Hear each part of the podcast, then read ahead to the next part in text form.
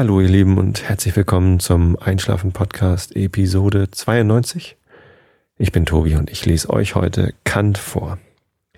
Es gibt weitere iTunes Bewertungen und es scheint sich ein Zwiespalt zu entwickeln zwischen euch und zwar hat ein weiterer Rezensent geschrieben, dass der iTunes äh, dass der Einschlafen Podcast ja eigentlich ganz nett sei, aber das ständige äh ginge ihm auf den Keks. Und ähm, das hat ja schon einer geschrieben. Ähm, und ja, andere finden gerade das unprofessionelle, persönliche ganz ansprechend. Zum Glück sind die letzteren noch in der Mehrheit. Und ich muss mir also keine Sorgen machen, dass jetzt alle ausschalten, wenn ich einmal ähm sage. Ich werde das auch weiterhin tun. Ich kriege das einfach nicht weg. Wenn ich mich jetzt nur noch darauf konzentriere, nicht mehr ähm zu sagen, dann ist der Podcast auch nicht mehr das, was er mal war. Und ähm, dadurch, dass ich äh, ziemlich viele Downloads habe und sehr viele Abonnenten mittlerweile, also ein kleiner Einblick in meine Statistiken, die ich von Google Feedburner bekomme, es sind im Moment über 700 Abonnenten, die also tatsächlich jede neue Episode automatisch in iTunes reinbekommen und pro Tag zwei bis 3.000 Downloads über alle Episoden. Das heißt, dass natürlich nicht 2.000 bis 3.000 Leute da was runterladen. Einige von euch laden auch alle Folgen auf einmal runter, was ich natürlich toll finde. Aber es werden doch pro Tag mehrere, ähm, ja, also so über 1000 Leute auf jeden Fall erreicht, die, die mich anhören. Und viele davon sind Abonnenten. Das freut mich, das finde ich super. Und solange das ähm, noch einen steigenden Trend hat und ich nicht quasi alle meine Hörer vergraule durch ähm sagen, belasse ich es einfach dabei. Ich hoffe, das ist okay für euch. Ja, ich habe letzte Episode von meinem ähm, Gewicht erzählt und von Photocracy. Und da wollte ich euch ein kurzes Update geben. Ich bin ein Uhu. ich habe es geschafft. Ich wiege unter 100 Kilo und es fühlt sich gut an. Ich habe mit Photocracy tatsächlich es geschafft, kontinuierlich jeden Tag ein bisschen was zu machen. Nicht viel, durchaus. Aber dadurch, dass man bei Photocracy sogar angeben kann, wenn man die Treppen hochgegangen ist, statt den Fahrstuhl zu nehmen und dafür Punkte bekommt, habe ich das einfach noch häufiger gemacht, als ich es normalerweise schon tue. Und das mit dem Fahrradfahren zum Bahnhof macht mittlerweile so einen Spaß, dass ich, also es macht mir sowieso schon immer Spaß, weil ich es einfach genieße, noch äh, vor der Arbeit und nach der Arbeit so ein bisschen in der Natur zu sein. Ich wohne ja ein bisschen südlich von Hamburg. Ach, und bei der Gelegenheit möchte ich jetzt gleich mal einer anderen Rezensentin, die mir eine gute Rezension geschrieben hat, die Illusion nehmen, dass ich in einer Altbauwohnung lebe. Das habe ich mal getan. Ich habe in Hamburg in äh, fünf oder sechs oder sieben verschiedenen Wohnungen gewohnt, wie ich das mal zusammenzähle. Und tatsächlich waren mehrere davon Altbau. Drei, glaube ich, wenn ich mal so schnell überschlage. Eine in Othmarschen, wo ich nur ganz kurz gewohnt habe. Eine in Altena Nord, das meine erste Wohnung war. Und dann habe ich noch mit meiner ersten Freundin damals zusammen in einem Spittel im Altbau gewohnt. Ich mag das total gerne, im Altbau zu wohnen, weil das eine hohe Deckenhöhe impliziert und Holzfußboden. Heute allerdings wohne ich nicht mehr in einem Altbau, sondern äh, wir haben ein Haus gebaut, meine Frau und ich und ähm, die jetzt große Tochter war damals noch klein und allein und jetzt haben wir noch eine zweite Tochter dazu. Ja, und äh, wir haben hier vor sechs Jahren ein Haus gebaut, also sechs Jahre alt, noch nicht wirklich Altbau. Allerdings habe ich, ähm, haben wir beim Bau des Hauses darauf geachtet, dass das, was wir wertgeschätzt haben an Altbauwohnungen hier auch umgesetzt haben, und zwar hohe Decken. Wir haben im, unten im Erdgeschoss im Wohnbereich eine Deckenhöhe von 2,60 Meter, aber eine offene Holzbalkendecke, das heißt 2,80 Meter immerhin und hohe Türen, 2,11 Meter elf und in vielen Räumen auch äh, gar keine Decke, sondern einfach offen bis zum Fürst. Und das bedeutet in dem Raum, wo ich jetzt sitze und den Podcast aufnehme, das ist unser Gäste-, Arbeits- und Lesezimmer und mittlerweile auch Vorlesezimmer für den Einschlafen-Podcast. Da ist äh, die, also am an der Traufe oder wie das heißt, da halt am, am Rand des Zimmers, wo die ähm, wo die Schräge quasi runterkommt, da ist es 2,60 Meter hoch. Und in der Mitte des Zimmers, unter dem First dieses kleinen Anbaus, sind das so geschätzt 3,80 Meter. vier Meter. Relativ hoch. Also nach oben habe ich ordentlich Luft. Was ja auch gut ist, weil ich ja fast zwei Meter groß bin. Ja. Ähm, aber Altbau ist das nicht. Aber Holzfußboden haben wir. Hier ist Eiche auf dem Boden. So, weiß gar nicht, Country hieß das, glaube ich, weil das so ein bisschen wilder ist. Und äh, ähm, Wohnzimmer haben wir Hevea. Das ist ein Abfallprodukt der Gummi- oder Kautschukproduktion. Und zwar äh, heißt Hevea ja auf Deutsch Gummibaum. Und das ist ein sehr strapazierfähiges Holz, kann ich nur empfehlen als Fußbodenbelag. Gut, wie war ich drauf gekommen? Ich, äh, genau, die Rezensentin, die äh, sich vorstellt, ich sitze in einer Altbauwohnung und lese hier vor. Ist nicht der Fall, aber ähm, ich weiß nicht, die Illusion habe ich jetzt zwar genommen, aber es ist trotzdem sehr, sehr schön hier. Vielleicht noch eine Besonderheit von dem Zimmer, in dem ich hier gerade sitze, wo ich mich gerade so umschaue. Äh, die Wand links von mir ist braun. Nicht, weil wir sie braun angemalt haben, sondern weil sie aus Lehm ist. Wir haben uns entschieden, äh, die Fußbodenheizung nicht im Fußboden zu verlegen, sondern in der Wand. Heißt also nicht Fußbodenheizung, sondern Wandheizung. Und der Mensch, der mit uns das Haus gebaut hat, hat uns das empfohlen, weil er meinte, das ist ein ganz tolles Raumklima, wenn die Strahlungswärme nicht von unten kommt, sondern von der Seite. Normalerweise sind Menschen ja das gewohnt, dass die Strahlungswärme von oben kommt, nämlich von der Sonne. Und ähm, das fühlt sich tatsächlich ganz nett an. Allerdings ist natürlich äh, den, äh, die längste Zeit im Jahr die Heizung komplett aus. In der Zeit erfüllt die Lehmwand aber noch einen anderen Zweck und zwar ist sie feuchtigkeitsregulierend. Der Lehm nimmt überschüssige Feuchtigkeit gut auf und gibt sie auch wieder ab, wenn äh, die Luft zu trocken wird. Funktioniert ganz gut. Also ich finde es ein sehr angenehmes Wohnklima hier. Hohe Decken, eine Wand ist Lehm. Und, ähm, ja, da ist relativ viel Lehm, so fünf, sechs, sieben Zentimeter sind das, glaube ich, schon. Dann kommt eine kurze Schicht, eine dünne Schicht ähm, ja gut, da ist dann die, die, die Heizung drin, wenn euch das jetzt interessiert. Ich erzähle das jetzt einfach, auch wenn es euch nicht interessiert. Könnt ihr besser schlafen. Und dann kommt so ein bisschen äh, so, so, so Bast, also das ist ähm, nicht Bast, so wie heißt denn das? So Stroh, so Strohmatten sind das, die sind da an die Wand getackert. Und ähm, darunter ist dann, oder dahinter besser gesagt, sind OSB-Platten, also nicht USB wie Informatiker und Computerfix das kennen, sondern OSB, ich weiß gar nicht, wofür das steht. So Holzspanplatten. Und dann hinter kommt dann die andere ganze Dämmung. Wie die Wand ganz genau nach außen hin aufgebaut hat. Ehrlich gesagt, ich weiß es gar nicht mehr. Genau. Ich glaube, hinter dem OSB, also da ist dann das Holzrahmenwerk mit irgendwie 8 Zentimeter, 12 Zentimeter Balken, keine Ahnung.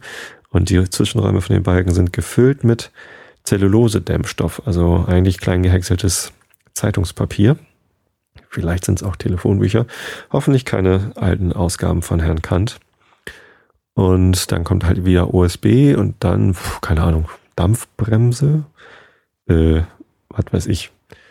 Und letztendlich draußen, außenrum ist eine Holzverschalung. Wir haben ein Holzhaus gebaut. Nicht nur Holzrahmenbau, sondern auch außen ist es Holz ja, uns gefällt es sehr gut, wir fühlen uns hier wohl. Und alle Leute, die uns so besuchen kommen, wie zum zuletzt ja zum Truthahn frittieren, die finden das eigentlich auch immer ganz gut. Ja, wir sind ganz glücklich. Ähm, oh, da war ein, ähm, ein lautes, ähm, hoffentlich habe ich euch nicht geweckt. Ich habe einen Wein. Jemand hat sich letztens gewünscht, dass ich mal wieder eine Weinrezension mache. Und zwar habe ich äh, einen ganz besonderen Wein. Ich glaube, den kann man gar nicht so im Laden kaufen. Zumindest hat ähm, mein Kumpel Christian, der mir den Wein ähm, hier gelassen hat, also er hat letztens irgendwie zwei Flaschen mitgebracht. Und dann haben wir aber nur eine davon getrunken. Die andere hat er dankenswerterweise im Kühlschrank liegen lassen. Die haben wir gerade aufgemacht. Und jetzt genießen wir einen Weißwein aus Südtirol. Von Kurtatsch, aus, von dem Weingut Kurtatsch. Eine Kellerei in Südtirol ich habe mir das eben auf der Karte angeguckt. Wenn man den Gardasee, der hat ja nach Nordosten so eine lange Nase. Wenn man diese Nase verlängert, da, ich weiß das da Weinstraße, ich weiß es nicht, da so hoch, dann irgendwie nochmal zweimal die Länge dieser, dieser Gardasee-Nase Richtung Nordosten und dann ist das da zwischen äh, Bozen und Trient. Wie heißt denn das da alles? Keine Ahnung. Da liegt dieses Weingut. Und die haben einen Wein, Weißwein gemacht und Christian hatte irgendwie die Geschichte dazu erzählt. Ich habe sie nicht mehr ganz genau im Kopf, aber er hat den Wein von Remigio Poletto. Poletto ist der, ich weiß, sind die geschieden Ex-Ehemann? Zumindest leben sie nicht mehr zusammen. Von dieser Fernsehköchin Cornelia Poletto.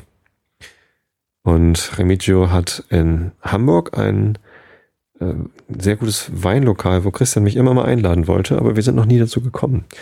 Ich habe aber auch so selten die Gelegenheit, abends in Hamburg noch äh, auszugehen. Er schwärmt immer davon, dass es da ganz leckeren Parmaschinken gibt und auch natürlich leckere Weine. Es ist eine Weinbar. Und der Herr Poletto hat offensichtlich einen sehr guten Weingeschmack und auch wahnsinnig viel Ahnung. Zumindest fährt er darunter zu diesen, zu einem Weingut Kurtatsch und äh, kauft diesen Weißwein. Und wenn ich das richtig in Erinnerung habe, gibt es den gar nicht so zu kaufen, sondern das ist der Wein, der irgendwie nur für die Hofangestellten äh, ausgegeben wird. Ich weiß gar nicht, warum der nicht auf dem freien Markt ist. Ich habe eben auf der Webseite von Kurtatsch geguckt und da ist er auch tatsächlich nicht verzeichnet. Ähm, tja, keine Ahnung. Ich probiere ihn mal für euch. Mhm. Mhm. Sehr lecker. Also ich kann jetzt gar nicht so genau sagen. Ganz leichte, angenehme Säure. Bisschen zitronig. Sommerlich auf jeden Fall. Vielleicht, weil er so kalt ist. Passt also nicht wirklich in diese Jahreszeit, die ja eigentlich eher Herbst ist. Wir haben Ende August. Ähm, ja, aber extrem gefällig, super lecker, ähm, nicht langweilig. Ich mag ja keine langweiligen Weine, sondern so ein bisschen mh, mm, was zum Entdecken ist auf jeden Fall drin. Ich könnte es gar nicht so genau sagen, was es ist. Auf jeden Fall eine Reise nach Südtirol wert. Oder zu Herrn Poletto nach Hamburg. In die Weinbar Poletto. Ja, fahrt da doch mal hin und probiert mal diesen Wein. Urbraxio heißt er. So weit, so gut. Was wollte ich denn noch erzählen? Ja, Photocracy, da wollte ich, hatte ich eigentlich angefangen. Und zwar, äh, wie bin ich denn davon wieder abgekommen? Genau, ich habe jetzt ähm, gesagt, dass ich ein Uhu bin. Ich wiege, habe heute Morgen auf der Waage 99,9 Kilo gewogen. Und damit qualifiziere ich mich doch zum Uhu, oder? Also okay, das war vor dem Frühstück. Aber das mache ich immer. Ich wiege mich immer vor dem Frühstück, damit ich ein möglichst gleichbleibendes ähm, Maß habe. Ich habe heute zufällig war im Twitter-Feed von einem ähm, ehemaligen Kollegen, ein ganz netter Typ, der Gerd, der hat getwittert, dass die, äh, er hat einen, einen, Artikel getwittert, und zwar Tagesspiegel, äh, darüber geschrieben, dass Übergewicht in Deutschland zwar weit verbreitet ist, aber häufig falsch gedeutet. Und das hatte ich in der letzten Episode auch gesagt, dass ähm, Sportler zum Beispiel durch ihre hohe Muskelmasse, und Muskelmasse ist schwerer als Fettgewebe, einen höheren BMI haben und dadurch auch schnell mal ins, äh, ins, ins Übergewicht wandern. Arnold Schwarzenegger hat auf jeden Fall Übergewicht laut BMI. Und die World Health Organization, WHO, Weltgesundheitsorganisation heißen die dann auf Deutsch, die halten halt immer noch total fest an dieser Staffelung. Ab 25, ab BMI 25 hat man Übergewicht und ab BMI 30 ist man fettleibig. Wahrscheinlich ist Arnold Schwarzenegger sogar fettleibig. Obwohl an seinem Körper wahrscheinlich relativ wenig Fett ist. Ich weiß gar nicht, wie es heutzutage ist. Er hat ja eine Zeit lang nicht als Bodybuilder oder Schauspieler gearbeitet, sondern als Gouverneur von Kalifornien. Ich hoffe, er hat sich in der Zeit auch fit gehalten. Ich weiß jetzt gar nicht so genau. Mal gucken, wann sein nächster Film kommt. Das wäre ja nicht schlecht, wenn mal wieder Terminator oder irgendein anderer schöner Arnold verlängert wird. Ja, der Arnold.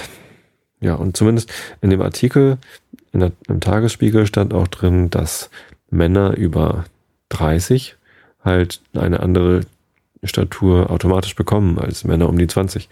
Und bei Frauen fängt es glücklicherweise erst um die 40 an, dass das irgendwie sich verändert, rein statistisch. Und ja, ich kann das nur bestätigen, dass ich, äh, dass meine Körperstatur sich auch geändert hat. Aber das, ich weiß nicht, ähm, also es gab so Statistiken werden da aufgeführt, dass äh, dünne Menschen tatsächlich eine geringere Lebenserwartung haben als leicht übergewichtige. dass stark übergewichtige Menschen eine geringere Lebenserwartung haben als alle anderen, äh, stand allerdings auch. Das heißt, starkes Übergewicht, Fettleibigkeit ist in der Tat äh, gesundheitsschädigend, aber ein leichtes Übergewicht nicht unbedingt. Und ja, da halte ich mich jetzt einfach mal dran. Nein, ich, ich werde weiterhin dafür sorgen, dass mein Körper gesund ist. Und zwar einfach nur aus dem Grund, nicht, dass ich Dicke irgendwie nicht mag. Also falls es in der letzten Episode so rübergekommen ist, dass man, dass alle Leute schlank sein sollten, da habe ich mich falsch ausgedrückt. Das hatte ich, hatte mir jemand gesagt. Aber das ist auf jeden Fall nicht der Fall.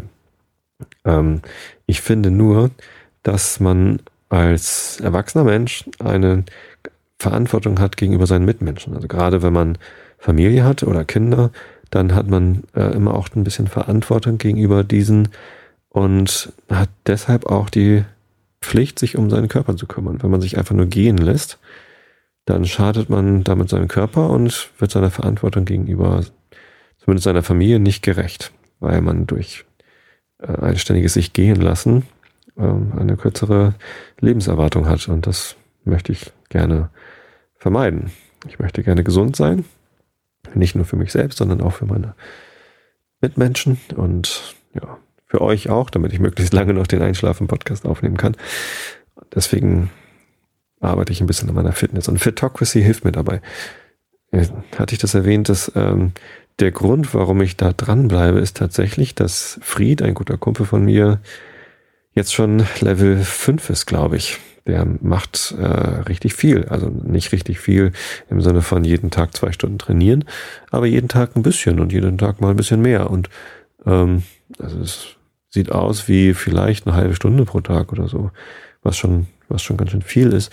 Ich mache ja noch gar nicht so viel. Also gut 20 Minuten Fahrradfahren insgesamt. Das ist halt der normale Weg zur Arbeit. Dann zweimal am Tag sechs Stockwerke bei Xing die Treppen hoch. Das gehört auch zu meinem täglichen ja, Alltag. Und was ich darüber hinaus mache, das hält sich wirklich in Grenzen. Also fünf Klimmzüge, die ich jetzt schaffe, die dauern ja so vielleicht 15 Sekunden oder 20 oder so. Und wenn ich dann nochmal ein paar Sit-ups mache und dafür Punkte kriege oder ähm, Liegestütz, das geht echt schnell. Und wenn man dafür Punkte kriegt, dann macht man das und man hat das Gefühl, dass es was bringt. Vorher war das so, wenn ich mal irgendwie das Bedürfnis hatte, äh, Klimmzüge zu machen, habe ich die gemacht, aber ich hatte nicht das Gefühl, dass das irgendwas bringt. Und dadurch einfach, dass ich jetzt Punkte bekomme und Anreize bekomme und so Aufgaben erfüllen kann. Und da habe ich einfach immer das Gefühl, dass jede Kleinigkeit ein bisschen was bringt. Und das ist einfach sehr ähm, reassuring, wollte ich gerade sagen. Auf Deutsch. Also das, das ist so, eine, so ein bestätigendes Gefühl, dass äh, auch kleinste Schritte einen weiterbringen. Und da zieht dieses Gamification-Konzept, also das Einbringen von Spielkonzepten in einen Nicht-Spiel-Kontext, bringt mich da echt dazu, äh, diesen Hobby weiter zu frühen, beziehungsweise in dieser Online-Community weiter aktiv zu sein. Ich kann euch das nur empfehlen, Fitocracy. Das ist, glaube ich, im Moment noch in so einer Closed Beta und man braucht eine Einladung, um da mitzumachen. Wenn ihr eine Einladung haben wollt, dann sagt Bescheid, ich schicke euch eine, solange ich welche habe. Apropos, solange ich welche habe. Ich habe jetzt tatsächlich die Einschlafen-Podcast-T-Shirts für meine Tochter und mich bekommen. Meine Frau wollte keins. sie hat gesagt, sie würde es einfach zu selten anziehen. Sie trägt halt selten T-Shirts mit Aufdruck, sondern bei der Arbeit meistens eine praktische Bluse und ansonsten irgendwas Netteres. Und tatsächlich hat sie einen sehr schönen Klamottengeschmack, aber es sind selten T-Shirts mit Aufdruck dabei. Wenn sie mal ein T-Shirt mit Aufdruck trägt, dann ist es meistens ein St. Pauli-T-Shirt. Aber das fällt dann auch immer gleich auf, dass sie das anhat. Und das mag ich natürlich auch sehr gern. Aber ähm, das ist halt, wie gesagt, nicht so oft. Und wenn sie dann einmal im halben Jahr ein Einschlafen-Podcast-T-Shirt trägt, das bringt dann ja auch nichts. Ich dagegen trage häufiger mein T-Shirt mit Aufdruck und freue mich deshalb über ein orangenes T-Shirt mit Schuch drauf. Das ist großartig. Ja, und die ersten anderen äh, freudigen Empfänger eines Podcast-T-Shirts, Einschlafen-Podcast-T-Shirts, haben sich auch schon bei mir gemeldet. Und das, ja, läuft so langsam ganz gut an. Also wenn ihr auch eins haben wollt, schreibt mir einfach eine Mail und los geht's. Genau, so viel zu den T-Shirts. Gestern Abend habe ich auch aufgenommen, übrigens und vorgestern auch, allerdings nicht den Einschlafen-Podcast, sondern Nils Holgersson als Hörbuch. Ich hatte das schon mal erzählt. Bei LibriVox gibt es, also LibriVox ist so eine Online-Community für äh, Hobby-Hörbuchsprecher. Wobei da, glaube ich, nicht alle nur Hobbysprecher sind, sondern da sind auch ziemlich gute Sprecher dabei. Und die haben sich zusammengetan, um gemeinsam Hörbücher zu produzieren. Die Bücher werden aufgeteilt in kleinere Abschnitte und jeder kann halt sagen, ich würde gern den Abschnitt vorlesen. Und dann ähm, wird das am Ende zusammengeschnitten. Es geht natürlich nur mit gemeinfreien Büchern und alle Aufnahmen bei LibriVox sind auch gemeinfrei wieder und sind also im öffentlichen Besitz. Und ja, da ich sowieso Nils Holgersson schon vorgelesen hatte und durch dieses Projekt auch dadurch aufmerksam geworden bin, beziehungsweise durch jemanden, der mich darauf hingewiesen hatte, dass die Nils Holgersson Ausgabe, aus der ich vorgelesen hatte, noch gar nicht gemeinfrei ist, habe ich mir gedacht, da steuere ich ein bisschen was bei und gebe mir mal ein bisschen Mühe, die Ams alle rauszuschneiden anschließend und quasi Nils Holgersson in Hörbuchqualität zu produzieren. Ich hatte auch schon mal einen Teil davon hier im Podcast, habe daraufhin das Feedback bekommen, dass das zu künstlich klingt und zu gestelzt, weil eben die Ams und Versprecher gefehlt haben. Deswegen stelle ich euch das jetzt auch nicht rein hier, sondern wenn ihr Lust habt, guckt auf LibriVox.org und äh, sucht dann nach Nils Holgersson, dann findet ihr da meine Beiträge und die aller anderen, die daran teilnehmen. Ja. Meine Lieblingssprecherin in dem Projekt ist ja die Räubertochter. Die heißt Sonja eigentlich und die liest richtig toll. Ich habe sie mal gefragt, ob sie ein Interview mit mir machen will, aber leider hat sie dafür zu wenig Zeit. Schade, schade.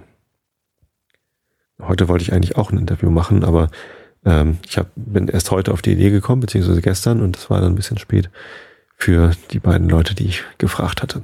Der eine hatte dann leider keine Zeit und der andere ist jetzt gerade auf einer Reise in die USA. Also er sitzt jetzt gerade im Flieger oder ist gerade unterwegs. Und ähm, das ist der Sebastian Deterding, der äh, von dem ich ziemlich viel über Gamification gelernt habe, weil der einen Vortrag gehalten hat bei Xing für alle Xing-Mitarbeiter zum Thema Gamification. Der Vortrag ist aber auch online kostenlos verfügbar. Ich hänge den einfach mit in den äh, in die Show Notes quasi rein, in den Beitrag zu diesem Podcast auf einschlafen-podcast.de. Vielleicht klappt das ja ein andermal mit dem Sebastian. Er war eigentlich ganz angetan, glaube ich, von der Idee, hier ein Interview mit mir zu machen. Gut, freuen wir uns darauf. Vielleicht gibt es demnächst wieder Interviews. Ich würde mich auf jeden Fall freuen. Und bis es soweit ist, lese ich euch jetzt Immanuel Kant vor. Habe ich alles erzählt, was ich wollte? Ich wollte was zu den iTunes-Rezensionen sagen, habe ich gemacht. Check. Ich wollte was zu den T-Shirts sagen, habe ich gemacht. Check. Vielen Dank, Daniel. Und lieben Gruß an alle Pixelshopser. Dann wollte ich was sagen zu Nils Holgersson. Da habe ich gemacht. Was habe ich denn noch eigentlich alles erzählt? Photocracy war eigentlich mein Hauptthema. Habe ich gar nicht so viel darüber erzählt, oder? Naja, vielleicht habe ich euch ein bisschen Lust gemacht. Und Übergewicht war mein Thema, genau, habe ich auch erzählt. Ja, haltet euch fit, aber macht euch nicht verrückt. So quasi meine Kernaussage zum Thema Übergewicht. Und den Wein, genau, der schwenkt hier immer noch in meinem Glas rum. Wird so langsam warm. Oh, schade drum, aber egal. Den trinke ich jetzt nicht, sonst kommt wieder zu viel Speichelfluss und dann muss ich so viel schlucken. Stattdessen lese ich euch jetzt gleich Immanuel Kant vor. Ähm, ja, dann war es das eigentlich. Dann wünsche ich euch jetzt erstmal, dass ihr euch bei Herrn Kant gut entspannen könnt. Ich habe das Buch schon aufgeschlagen. Muss gerade mal gucken, wo ich eigentlich war, als ich aufgehört habe. Ich weiß noch, dass ich das Kapitel nicht zu Ende gelesen hatte, weil das so lang war. Oder? Genau, das war so lang und ich war so müde, deswegen hatte ich das abgebrochen. Aber wo? Ach, wie doof. Vielleicht fange ich einfach oben auf der Seite an, wo ich das Lesezeichen hatte. Ich wünsche euch allen eine gute Nacht und ein schönes Wochenende. Genau, wenn die Episode rauskommt, ist zwar erst Donnerstag, aber nicht, ist nicht mehr weit bis zum Wochenende. Dann könnt ihr euch alle schön ausschlafen. Macht das bitte. Augen zu und zugehört. Immanuel Kant Kritik der reinen Vernunft in der transzendentalen Analytik auf Seite A 123, nee, A 124 lese ich weiter. Die objektive Einheit alles empirischen Bewusstseins in einem Bewusstsein, der ursprünglichen Aperzeption, ist also die notwendige Bedingung sogar aller möglichen Wahrnehmung, und die Affinität aller Erscheinungen, nahe oder entfernte, ist eine notwendige Folge einer Synthesis in der Einbildungskraft, die a priori auf Regeln gegründet ist. Die Einbildungskraft ist also auch ein Vermögen einer Synthesis a priori, weswegen wir ihr den Namen der produktiven Einbildungskraft geben und, sofern sie in Ansehung alles Mannigfaltigen der Erscheinung nichts weiter als die notwendige Einheit in der Synthesis derselben zu ihrer Absicht hat, kann diese die transzendentale Funktion der Einbildungskraft genannt werden. Es ist daher zwar befremdlich, allein aus dem bisherigen doch einleuchtend, dass nur vermittelst dieser transzendentalen Funktion der Einbildungskraft sogar die Affinität der Erscheinung, mit ihr die Assoziation und durch diese endlich die Reproduktion nach Gesetzen, folglich die Erfahrung selbst möglich werde, weil ohne sie gar keine Begriffe von Gegenständen in einer Erfahrung zusammenfließen würden. Denn das stehende und bleibende Ich, der reinen Aperzeption, macht das Korrelatum aller unserer Vorstellungen aus, sofern es bloß möglich ist, sich ihrer bewusst zu werden. Und alles Bewusstsein gehört eben sowohl zu einer allbefassenden, reinen Aperzeption, wie alle sinnliche Anschauung als Vorstellung zu einer reinen inneren Anschauung, nämlich der Zeit. Diese Aperzeption ist es nun, welche zu der reinen Einbildungskraft hinzukommen muss, um ihre Funktion intellektuell zu machen. Denn an sich selbst ist die Synthesis der Einbildungs äh, Einbildungskraft, obgleich a priori ausgeübt, dennoch jederzeit sinnlich, weil sie das Mannigfaltige nur so verbindet, wie es in der Anschauung erscheint, zum Beispiel die Gestalt eines Triangels. Durch das Verhältnis des Mannigfaltigen aber zur Einheit der Perzeption werden Begriffe, welche dem Verstande angehören, aber nur vermittels der Einbildungskraft in Beziehung auf die sinnliche Anschauung zustande kommen können. Wir haben also eine reine Einbildungskraft als ein Grundvermögen der menschlichen Seele, das aller Erkenntnis a priori zum Grunde liegt.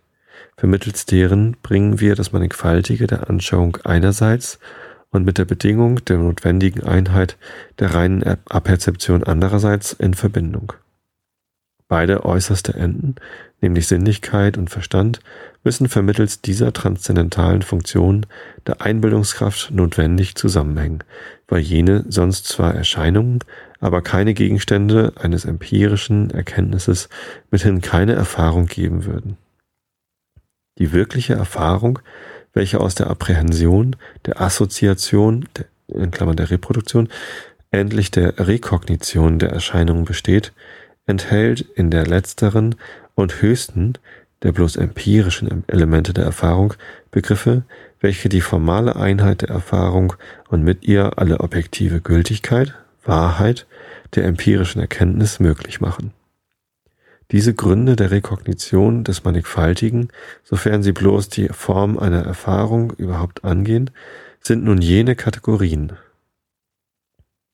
Auf ihnen gründet sich also alle formale Einheit in der Synthesis der Einbildungskraft und vermittels dieser auch alles empirischen Gebrauchs derselben, in der Rekognition, Reproduktion, Assoziation, Apprehension, bis herunter zu den Erscheinungen, weil diese nur vermittels jener Elemente der Erkenntnis und überhaupt unserem Bewusstsein mitten uns selbst angehören können. Die Ordnung und Regelmäßigkeit also an den Erscheinungen, die wir Natur nennen, bringen wir selbst hinein und würden sie auch nicht darin finden können, hätten wir sie, hätten wir sie nicht oder die Natur unseres Gemüts ursprünglich hineingelegt. Denn diese Natureinheit soll eine notwendige, das heißt a priori gewisse Einheit der Verknüpfung der Erscheinungen sein. Wie sollten wir aber wohl a priori eine synthetische Einheit auf die Bahn bringen können, wären nicht in den ursprünglichen Erkenntnisquellen unseres Gemüts subjektive Gründe solcher Einheit a priori enthalten und wären diese subjektive Bedingungen nicht zugleich objektiv gültig, indem sie die Gründe der Möglichkeit seien, überhaupt ein Objekt in der Erfahrung zu erkennen. Wir haben den Verstand um auf mancherlei Weise erklärt. Durch eine Spontanität der Erkenntnis, im Gegensatz zur Rezeptivität der Sinnlichkeit, durch ein Vermögen zu denken oder auch ein Vermögen der Begriffe oder auch der Urteile, welche Erklärungen, wenn man sie beim Lichten sieht, besieht, auf eins hinauslaufen. Jetzt können wir ihn als das Vermögen der Regeln charakterisieren. Dieses Kennzeichen ist fruchtbarer und tritt dem Wesen derselben näher. Sinnlichkeit gibt uns Formen der Anschauung, der Verstand aber Regeln. Dieser ist jederzeit geschäftig, die Erscheinungen in der Absicht durchzuspähen, um an ihnen irgendeine Regel aufzufinden. Regeln, sofern sie objektiv sind, mithin der Erkenntnis des Gegenstandes notwendig anhängen, heißen Gesetze. Ob wir gleich durch Erfahrung viele Gesetze lernen, so sind diese doch nur besondere Bestimmungen noch höhere Gesetze, noch höherer Gesetze, unter denen die höchsten, unter welchen alle andere, äh, andere, äh, unter welchen andere alle stehen. Aha, in der akademischen Ausgabe steht da alle anderen a priori aus dem Verstande selbst herkommen und nicht von der Erfahrung entlehnt sind, sondern vielmehr den Erscheinungen ihre Gesetzesmäßigkeit verschaffen und eben dadurch Erfahrung möglich machen müssen. Es ist also der Verstand, nicht bloß ein Vermögen, durch Vergleichung der Erscheinungen sich Regeln zu machen. Es ist selbst die Gesetzgebung von der, vor die Natur. Das heißt, ohne Verstand würde es überall nicht Natur, das heißt synthetische Einheit des Mannigfaltigen der Erscheinungen nach Regeln geben, denn Erscheinungen können als solche nicht außer uns stattfinden, sondern existieren nur in unserer Sinnlichkeit. Diese aber als Gegenstand der Erkenntnis in einer Erfahrung mit allem, was sie enthalten mag, ist nur in der Einheit der Aperzeption möglich. Die Einheit der Aperzeption aber ist der transzendentale Grund der notwendigen Gesetzmäßigkeit, alle Erscheinungen in einer Erfahrung. Eben dieselbe Einheit der Aperzeption in Ansehung dieses äh, eines mannigfaltigen von Vorstellung ist nämlich aus einer einzigen zu bestimmen, ist die Regel und das Vermögen dieser Regeln der Verstand. Alle Erscheinungen liegen also als mögliche Erfahrungen ebenso a priori im Verstande und erhalten ihre formale Möglichkeit von ihm, wie sie als bloße Anschauung in der Sinnlichkeit liegen und durch dieselbe der Form nach allein möglich sind.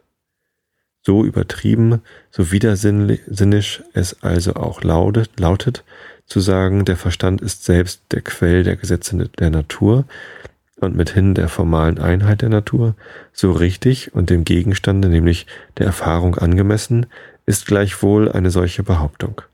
Zwar können empirische Gesetze als solche ihren Ursprung keineswegs vom reinen Verstande herleiten, so wenig als die unermessliche Mannigfaltigkeit der Erscheinungen aus der reinen Form der sinnlichen Anschauung hinlänglich begriffen werden kann. Aber alle empirischen Gesetze sind nur besondere Bestimmungen der reinen Gesetze des Verstandes, unter welchen und nach deren Norm jene alle erst möglich sind und die Erscheinungen eine gesetzliche Form annehmen, sowie auch alle Erscheinungen, unerachtet der Verschiedenheit ihrer empirischen Form, dennoch jederzeit den Bedingungen der reinen Form der Sinnlichkeit gemäß sein müssen. Der reine Verstand ist also in den Kategorien das Gesetz der synthetischen Einheit aller Erscheinungen und macht dadurch Erfahrung ihrer Form nach allererst und ursprünglich möglich. Mehr aber hatten wir in der transzendentalen Deduktion der Kategorien nicht zu leisten als dieses Verhältnis des Verstandes zur Sinnlichkeit und vermittels derselben zu allen Gegenständen der Erfahrung, mithin die objektive Gültigkeit seiner reinen Begriffe a priori begreiflich zu machen und dadurch ihren Ursprung und Wahrheit festzusetzen. Ja, liebe Grüße nach Königsberg zu Herrn Kant. Also ich hoffe, ihr schlaft alle recht schön. Ich bin jetzt müde und gehe auch ins Bett. 20 vor 10. Eine gute Zeit für mich ins Bett zu gehen, weil um Viertel nach sechs der Wecker klingelt. Und sonst habe ich einfach zu wenig Schlaf. Also schlaft recht schön und ihr hört mich wieder am nächsten Montag. Bis dann.